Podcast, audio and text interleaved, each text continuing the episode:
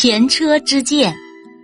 贾谊是西汉时期著名的文学家，他年轻的时候所写的文章便远近闻名。汉文帝听说贾谊精通诸子百家，于是征召贾谊入朝担任博士之职。此时贾谊年方二十岁，为了表示对汉文帝的忠心，他曾多次上书。陈述治理国家的大政方针，受到皇帝的赞赏。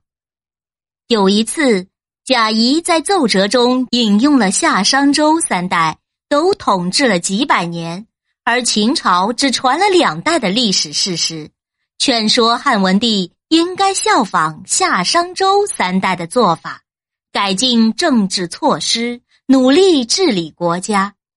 他引用当时的谚语说。前车覆，后车戒。意思是说，前面的车子翻了，后头的车就要小心了，应当以此为戒，避免再发生类似的错误。接着他又说道：“秦代灭亡的车迹，我们已经看到了，如果不注意，我们也会走上灭亡的道路，所以我们一定要实行仁政。”安抚百姓。汉文帝认为贾谊的意见很好，于是采取了相应的轻徭薄赋、提倡节俭、奖励农桑等休养生息的措施。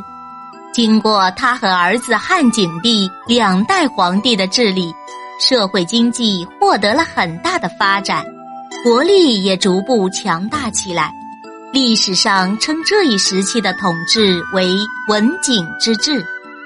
后来，人们把贾谊所引用的谚语“前车覆，后车戒”概括为“前车之鉴”，用来表示要以前面翻车的事故作为警戒，吸取教训，不要再重复这样的做法。现在多用来比喻要吸取别人失败的教训。以防自己再走上失败的道路。见镜子。